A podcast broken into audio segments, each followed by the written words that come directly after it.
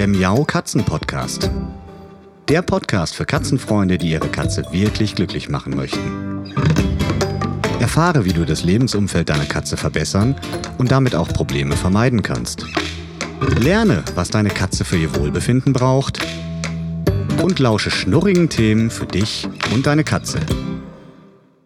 Hallihallo zu einer neuen Folge Katzenpodcast. Ich freue mich, dass ich heute Daniela Jan im Interview habe und ja, bin ganz gespannt, was sie uns heute zum Thema Katzenschutz in Dortmund in meiner Nachbarstadt erzählen wird. Hallo Daniela, stell dich doch mal vor. Hallo Sabine, mein Name ist Daniela Jan.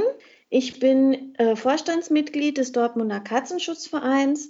Privat bin ich ähm, beruflich in der Omnibusbranche tätig und äh, zum Katzenschutz gekommen sind wir eigentlich oder bin ich eigentlich durch meine eigene Katze Jule. Jule ist meine äh, erste Katze und ähm, nachdem sie mich um die Pfoten gewickelt hat, wollte ich auch gerne anderen Katzen, denen es nicht so gut geht wie ihr, helfen. So bin ich 2009 mit meinem Mann Michael zusammen in den Katzenschutzverein eingetreten. Mhm. Wir sind vorstellig geworden ähm, beim Bazar damals. Ach ja, ihr veranstaltet ja diesen wunderbaren Bazar in Dortmund, wo man auch manchmal ganz tolle, schnurrige Schnäppchen erwischen kann, richtig? ja, ähm, der Weihnachtsbazar hat immer ähm, an einem Adventswochenende stattgefunden. Mhm. Und ähm, dort sind wir mal hingegangen und haben gedacht, da kann man den Verein vielleicht mal ähm, etwas, sage ich mal, ungezwungen kennenlernen. Hm. Wir haben bei unserer Tierärztin, da haben wir einen Kontrollbesuch gemacht mit unserer Katze, ähm, lag die Zeitschrift des Vereins aus. Und darüber sind wir eigentlich erst auf den Verein aufmerksam geworden, über die Katzenschutzkorrespondenz, die im Wartezimmer lag. Ah.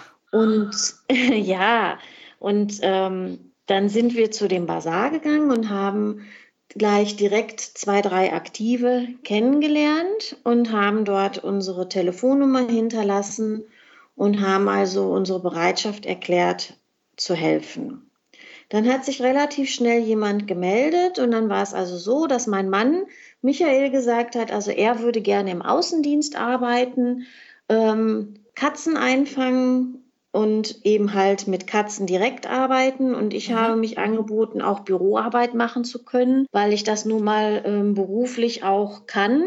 Und ähm, dann sind wir, ich sag mal, zwei Monate später ungefähr zu unserem ersten Einsatz gefahren. Da bin ich mal mitgefahren, weil es mich interessiert hat. Und von da war eigentlich für mich klar, ich möchte viel lieber Außendienst machen als Büroarbeit, weil das ein schöner Ausgleich auch zu meinem Beruf ist. Allerdings hat sich dann auch ergeben, dass mal im Infodienst jemand ausgefallen ist, dass ich auch mal das Telefon übernommen habe. Bis zu den Basarvorbereitungen habe ich eigentlich schon ja sämtliche Tätigkeiten in dem Verein gemacht und meistens eben halt auch in Zusammenarbeit mit meinem Mann. Und ähm, dann ergab es sich im Jahr 2013, dass der geschäftsführende Vorstand komplett sich nicht mehr zur Wahl gestellt hat aus privaten Gründen. Mhm. Und ähm, die Vorsitzende Susanne Vorbrich hat das 15 Jahre lang gemacht. Und irgendwann äh, muss man vielleicht das Ruder auch mal abgeben nach so langer Zeit. Dann ist man an uns herangetreten, ob wir uns vorstellen könnten, das zu übernehmen. Wir waren, ich sage mal, gleichzeitig gerührt und schockiert. Denn mit sowas haben wir überhaupt nicht gerechnet. Das war eigentlich auch gar nicht unsere Absicht. Aber dann sind wir in uns gegangen und haben uns das überlegt und haben gesagt, okay, wir machen das und sind dann auch noch gewählt worden. Und seitdem, seit 2013, machen wir also die Vorstandsarbeit. Da bleibt dann nicht mehr ganz so viel Zeit zum Fangen, weil die eben halt sehr umfangreich ist. Das ist ja eine ja, ganz schöne Geschichte eigentlich, wie ihr über eure eigene Katze richtig in die aktive Tierschutzarbeit gekommen ja. seid. Wenn man sich so überlegt, ähm, es gibt so viele Tierschutzvereine und auch Vereine, die sich dem Katzenschutz widmen. Was macht ihr denn da konkret? Also ich habe schon gerade in der Einleitung gesagt, ihr sitzt in Dortmund, also in einer Nachbarstadt von Bochum hier im Ruhrgebiet. Und was sind da eure ganz konkreten Aufgaben? Also das Hauptaugenmerk des Katzenschutzvereins in Dortmund liegt auf der Kastration von Streunerkatzen. Mhm. Es geht darum, das Katzenelend eben halt zu lindern und zu verhindern durch die Kastration von Katzen, um die Vermehrung einzudämmen. Denn die Katzenkinder, die auf der Straße geboren werden, werden ja nun meistens schon krank geboren. Und ähm, ja, diese Katzenschnupfen, Katzenseuche, die ganzen Krankheiten werden eigentlich direkt schon an die, ja, an die Kitten vererbt von den oft schwerkranken Muttertieren. Und so verbreiten sich die Katzenkrankheiten natürlich bei den Straßenkatzen extrem. Hm. Daher liegt das Hauptaugenmerk auf den Streunerkatzen. Ja. Ähm, wir fangen die Katzen ein, wir bringen die zur Kastration zum Tierarzt wenn es möglich ist, kommen die Muttertiere an die Einfangstelle zurück. Und die Katzenkinder, wenn sie noch jung genug sind, gehen in Pflegefamilien, in private Pflegefamilien, die für uns ehrenamtlich arbeiten, werden aufgezogen, werden ja, ich sag mal, ähm, den Menschen zutraulich gemacht und danach vermittelt. Hm. Wenn man sich diese Situation mal so vorstellt als Außenstehender, ich finde es immer wieder faszinierend, dass diese Katzenpopulationen in der Regel fast ein bisschen im Verborgenen stattfinden oder leben, fast wie so eine kleine Parallelwelt, was einerseits gut ist, da ihnen da ja böse Menschen nicht unbedingt äh, was antun können, aber was auch teilweise wirklich spannend ist, weil man als Normalo, als normaler Bürger, der so durch die Stadt geht, in Dortmund zum Beispiel einkaufen ist oder sich da einfach aufhält, weil er da wohnt, was man gar nicht so mitbekommt. Wie kommt ihr überhaupt an die Information? Werdet ihr angerufen von ja, besorgten Bürgerinnen und Bürgern eurer Stadt, dass die sagen, okay, wir haben hier festgestellt, bei uns, ich weiß nicht, am Campingplatz oder in der Schrebergartenanlage oder am Stadtrand oder wo auch immer, da sind auffällig viele Katzen unterwegs. Könnt ihr da mal gucken kommen? Wie ist da so der Ablauf? Also es ist schon fast genauso, wie du das beschrieben hast. Wir haben ein Infotelefon. Das ist montags und donnerstags zwischen 17.30 Uhr und 20 Uhr geschaltet. Mhm. Da ist eine Sprechstunde, wo sich eben Bürger, die ähm, Katzenprobleme entdecken oder denen Katzen zulaufen, melden können. Mhm. Und so bekommen wir die Hinweise, wo sich diese Streunerkatzen aufhalten, sei es in einer Schrebergartenanlage wo eine Katze zuläuft, die jemand dann eine gewisse Zeit lang füttert und der dann dem dann auffällt, die Katze ist ja gar nicht kastriert und die Katze kommt immer wieder, die scheint keinen Besitzer zu haben, sei es auf irgendwelchen Firmengelände, Unigelände oder auch in irgendwelchen, ja, ich sag mal, ähm, Anliegerstraßen, wo sich Katzen aufhalten, Ganz schlimm ist es in der Dortmunder Nordstadt, da sind richtige Kolonien zu finden und die Bürger rufen in unserer Sprechstunde an und äh, melden diese Fälle. Hm. Es ist so als Außenstehender oder von außen betrachtet, ganz aus der Entfernung wohl bemerkt betrachtet, eigentlich ein kleines Paradies. Wenn ich jetzt als katzenlieber Mensch irgendwo hinkomme und ganz viele Katzen draußen sehe, dann denke ich immer, Ach, ist das schön. Katzen. Mein Herz macht einen Hüpfer. Ich freue mich, dass die Katzen da sind, dass ich sie sehen kann. Ähm, das reicht mir in der Regel meistens schon. Aber auf den zweiten Blick, beziehungsweise wenn man näher herantritt, sieht man eigentlich schon recht schnell dieses Katzenelend, was sich eben auch optisch bemerkbar macht, weil die Tiere einfach angeschlagen sind. Kannst du ja. da ein bisschen was darüber erzählen, woran man als ja, besorgter Bürger erkennen kann, dass es eine Situation ist, wo man helfen muss? Ja, und zwar ähm, ist es so, also mir geht das ganz genauso, wenn ich irgendwo eine kleine Katzenkolonie sehe, dann hüpft auch im ersten Moment immer mein Herz als Katzenliebhaber. Und wenn man dann genauer hinschaut, dann kann man Folgendes feststellen. Als allererstes sind es meistens die Augen, die man mhm. sieht, wenn man die Katze anschaut. Tränende Augen oder eine ja etwas verkrustete Nase. Manche Katzen ähm, haben auch das, dass die ein bisschen speicheln, dass man das schon sieht, dass das Mäulchen und vielleicht das Fell ein bisschen nass ist. Ähm, die härteren Fälle sind natürlich dann Tiere, die wirklich dann abgemagert aussehen, struppiges Fell, vielleicht schon schlecht laufen. Daran kann man solche Dinge eigentlich erkennen. Jetzt ist es ja häufig so, dass man denkt, wenn man da so eine Katzenkolonie sieht und man sich noch nicht so doll damit auseinandergesetzt hat, dass man denkt, ach, ich bringe den einfach regelmäßig ein bisschen Futter vorbei, dann tue ich da was Gutes. Und das ist ein Thema, was wir auch schon ein paar Mal hier im Podcast hatten. Die Mirjam Kirschsieper vom Katzenschutzprojekt ähm, äh, El Capitan Animal Project e.V. auf Fuerteventura ist die ja aktiv. Die kennt das ja auch im Ausland und das ist hier eigentlich die gleiche Situation. Wir helfen nicht, indem wir einfach nur Futter hinbringen, richtig? Ja, das ist auf jeden Fall richtig. Also nur füttern ist keine Lösung, denn ähm, noch viel wichtiger ist, dass diese Tiere jemandem gemeldet werden, dass sie auch tierärztlich versorgt werden können und eben kastriert werden können, damit es nicht noch mehr Tiere werden. Mhm. Mit nur Füttern ist es leider nicht getan. Korrigiere mich, wenn ich da falsch liege, aber ich habe mal gehört, dass man als fütternder Mensch die Verantwortung für das Tier übernimmt. Ist das richtig? Ähm, jein.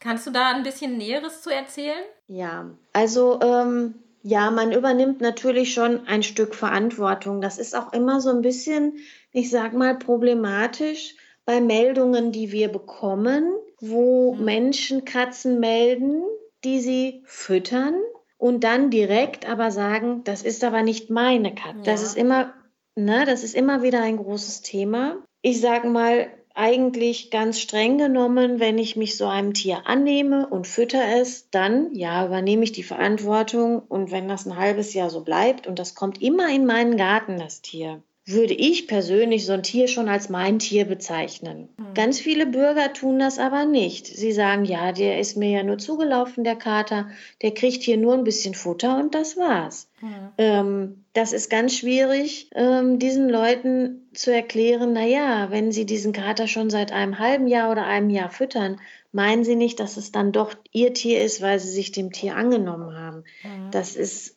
immer eine Gratwanderung. Ich persönlich würde das so sehen, wenn mir ein Tier so zuläuft und ich entscheide mich, dieses Tier regelmäßig zu füttern und vielleicht sogar auch reinzulassen ins Haus oder in die Wohnung, dass es irgendwann mein Tier ist. Wenn wirklich ähm, sich zeigt, dass es niemandem sonst gehört und dass es kein Zuhause hat. Aber leider sehen die Bürger das teilweise anders und dann kommen wir auch wieder ins Spiel und dann sind wir so ein bisschen, dass wir sagen, okay, wir sind froh, wenn sich überhaupt jemand dem Tier in irgendeiner Form annimmt. Mhm. Wir unterstützen mit tierärztlicher Versorgung, wenn es dahin zurück darf und übernehmen da auch schon mal die Tierarztkosten. Dann gibt es Leute, die sagen Dankeschön und auf Wiedersehen. Und dann gibt es natürlich auch Leute, die sagen, vielen, vielen Dank, wir spenden aber gerne einen Anteil der Tierarztkosten zurück. Das ist immer ein zweischneidiges Schwert. Es ist ja eigentlich nur fair, wenn man in so einer Situation ist, dass man nicht nur ja die, die schönen Seiten der Katzenbeziehung auskostet, ich sag mal das Füttern, das Streicheln, das Kuscheln, die Zuwendung, sondern dass man sich eben auch dann mit der anderen Seite, mit der medizinischen Versorgung und auch mit der Verantwortung ein bisschen auseinandersetzt. Und ich glaube, da muss ganz dringend ein Umdenken stattfinden und ihr seid da ja auch ganz stark in der Öffentlichkeitsarbeit aktiv und versucht da Aufklärungsarbeit zu leisten. Aktuell habe ich mitbekommen, läuft eine Petition, die ihr ins Leben gerufen habt. Das ist korrekt, oder? Das ist korrekt. Dabei geht es um Kastrations-, Kennzeichnungs- und Registrierungspflicht für Freigängerkatzen in Dortmund. Könnte man meinen, dass es das eigentlich schon immer geben müsste oder dass es das eigentlich schon immer gibt, gibt es aber verrückterweise nicht. Und wer das Thema aufmerksam verfolgt, wird sicherlich festgestellt haben, dass in der letzten Zeit immer mal wieder Meldungen aus einzelnen Städten oder Landkreisen kommen, wo es neue Gesetze gibt, die genau das regeln. Wie weit seid ihr da und wie hart ist das da voranzukommen bei so einem Thema? Also ähm, zum einen sind wir der Meinung, ja, es müsste das schon lange auch in Dortmund geben.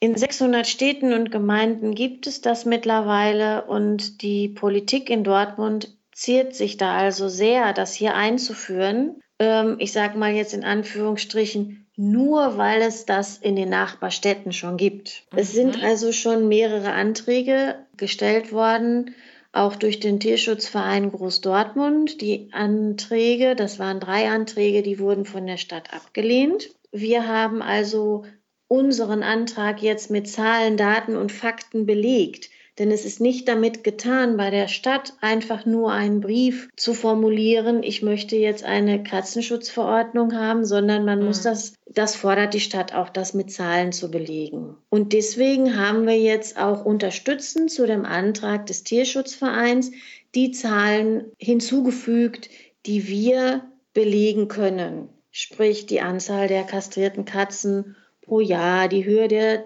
Tierarztkosten. Und ein Vorstandsmitglied von uns, die ähm, Frau Dr. Gudrun Heinisch, hat ein Seniorenstudium an der TU Dortmund gemacht, wo ein Thema auch die ähm, Philosophie war, also Tierphilosophie. Und in dieser Arbeit hat sie herausgestellt, wie viele Katzen in Dortmund streunen zum Beispiel und wodurch eben Katzenleid entsteht, die ganzen Krankheiten und so weiter. Mhm. Und damit haben wir diesen Antrag, um da eben halt auch zu unterstützen, ähm, haben wir den Antrag mit diesen Zahlen noch untermauert. Die Petition, die gerade aktuell noch läuft, ist eigentlich ja nur eine Unterstützung für euren Antrag, wenn ich das richtig verstehe. Ja, oder? das ist richtig. Das heißt, da können im Augenblick auch noch interessierte, engagierte Katzenfreunde unterschreiben, digital unterschreiben, wie man das heutzutage so macht, ja. mit den persönlichen Kontaktdaten. Man muss dann nur seine Adresse, seine E-Mail-Adresse hinterlegen und kann das abschicken und dann bekommt man einen Link zurückgeschickt, den man nochmal bestätigen muss, sonst könnte man da ja einfach, wer weiß, wie viele Adressen eintragen. Das ist so ein kleiner Sicherheitsmechanismus. Ja, genau. Und dann wird diese Stimme gezählt. Ja. Das ist korrekt. Habt ihr denn den Eindruck, dass das ganze Thema jetzt endlich mal durchkommt in Dortmund? Ja, also wir sind, ähm, denke ich, dort auf einem guten Wege. Wir haben zwar dennoch einen ähm, Fragenkatalog sozusagen oder einen Aufgabenkatalog vom Ordnungsamt Dortmund bekommen. Die möchten also noch mehr wissen. Die sind noch mhm. nicht ähm, von den Zahlen, die wir bis jetzt geliefert haben, hundertprozentig überzeugt, weil die Frau Dr. Gudrun Heinisch hat in ihrer Arbeit eine Hochrechnung der ähm, Katzen gemacht, die eben mhm. halt in Dortmund existieren. Sie wollen aber noch, ähm, ich sag mal, nachweisbare Zahlen haben. Wir haben jetzt mittlerweile, ähm, wir haben einmal einen Aufruf auf Facebook gestartet, dass uns Bürger Futterstellen nennen können äh, nach Postleitzahlgebiet und mhm. ungefährem Bereich. Also keine ähm, detaillierten Anschriften, sondern wir haben das nach Stadtteilen zugeordnet und Bereichen. Und wir haben natürlich eigene Futterstellen, die wir ähm, versorgen. Und wir haben auch bei den anderen Tierschutzvereinen in Dortmund abgefragt, wo sie Futterstellen betreiben bzw. betreuen. Das sind ja oft auch Leute, die dann im Auftrag des Vereins ähm, dort Futterstellen auch betreuen und unterstützen. Und so haben wir das zusammengesammelt. Wir haben das auf einer Karte ähm, sozusagen katalogisiert, auf einer Karte von Dortmund, wo diese mhm. Stellen eingetragen wurden, Stadtteilen und Postleitzahlen zugeordnet. Und da sind wir auch noch dabei, ja, um das mit Zahlen zu belegen. Und natürlich auch, wie viele Kastrationen führen wir im Jahr durch. Das kann man auch unseren Tätigkeitsberichten entnehmen. Wie hoch sind die Tierarztkosten? Und jetzt kommt noch ein ganz wichtiger Punkt. Für welche Leiden werden Tierarztkosten ausgegeben? Das ist ja ein Teil mal die Kastration. Aber das Ordnungsamt möchte gerne auch wissen, wie stark der Leidensdruck bei diesen Tieren ist. Und daher möchten die gerne wissen, welche Krankheiten auch behandelt werden. Und wir sind dabei, dies alles im Moment noch auszuarbeiten, um das noch abzugeben, bevor das nächste Mal im Ausschuss für öffentliche Ordnung über dieses Thema gesprochen wird und dann hoffentlich eine Stellungnahme zu dem vierten Antrag abgegeben wird. Das klingt für mich wirklich ziemlich verrückt, wenn man bedenkt, es gibt ja auch ein Veterinäramt. Wir haben ja ganz viele Gesetze und Richtlinien und Ansprechpartner für alles Mögliche, dass da ganz offensichtlich irgendwie ein ja ein Loch in unserem Wahnsinnsnetz ist an Institutionen, was wir haben, dass da sich niemand so richtig verantwortlich zu fühlen scheint. Denn ein Gedanke ist ja auch oft, das höre ich häufiger mal, wenn ich mit ja, katzenlieben Menschen zu tun habe, die jetzt mit Tierschutzarbeit nicht so viel zu tun haben. Der Gedanke ist oft, da sind doch eigentlich städtische Tierheime zuständig. Also man hat irgendwie immer den Eindruck, da muss es doch irgendwen geben, irgendeine Institution, die da eingreift. Aber so ganz ist das ja nicht so, weil die tragen ja nur, wenn überhaupt, einen ganz kleinen Teil. Kannst du da ein bisschen was darüber erzählen, wie das überhaupt geregelt ist? Was wäre denn, wenn es euch als Katzenschutzverein nicht geben würde? Was würde man dann mit den ganzen Katzen machen? Das ist eine gute und berechtigte Frage. Wenn wir diese Katzen nicht aufnehmen würden, die uns gemeldet werden, die irgendwo nicht bleiben dürfen, was ja oft der Fall ist, auch in irgendwelchen Gartenanlagen, wo beispielsweise Tiere verboten sind, dass die sagen also, ja, fangen Sie mal die Katzen hier ein, die müssen alle hier weg. Diese Leute könnten, wenn sie wenn es uns nicht geben würde, den Dortmunder Katzenschutzverein, würden diese Leute die Tiere im Tierheim abgeben müssen. Aber es gibt in Dortmund keine städtische Stelle, die in dem Sinne dafür zuständig ist. Also man kann ein Fundtier im Tierheim abgeben und wenn es mhm. uns nicht geben würde, dann würden da reihenweise wahrscheinlich Fundtiere abgegeben werden. Zum mhm. Tierheim kann ich Folgendes sagen. Wir arbeiten gut mit dem Tierheim in Dortmund zusammen. Wenn wir Katzen haben, die keine, die nicht extrem wild sind, sondern die schon auf den Menschen geprägt sind. Es kommt ja auch vor, dass man uns ausgesetzte Tiere meldet und so weiter, die tierärztlich versorgt sind, sprich die das Katzenschutzprogramm bekommen haben, Kastration, Impfung, Parasitenbehandlung und den Chip, dann sind die eigentlich komplett abgabefertig wenn sie eben halt vermittelbare Tiere mhm. sind, haben wir auch ein Abkommen mit dem Tierheim, dass wir in einem bestimmten Zeitraum, sage ich mal, eine bestimmte Anzahl dort schon mal unterbringen können und die kümmern sich dann um die Vermittlung. Aber das ist ja, das ist ein verschwindend geringer Teil von den Katzen in Summe, die wir im Jahr einfangen. Hm. Das heißt, da besteht also definitiv, wie in anderen Städten auch, Handlungsbedarf, dass es da Regelungen gibt, die die Kastration und Kennzeichnungs- und Registrierungspflicht für Freigängerkatzen ja. regelt.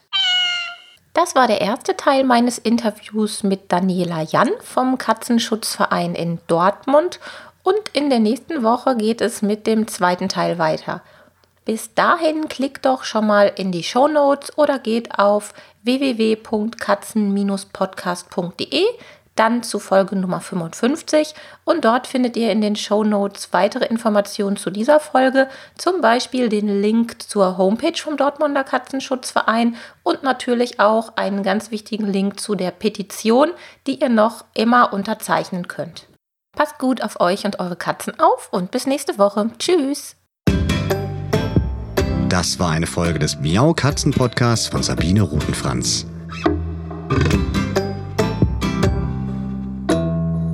Weiterführende Informationen zur Sendung findest du im Internet auf www.katzen-podcast.de.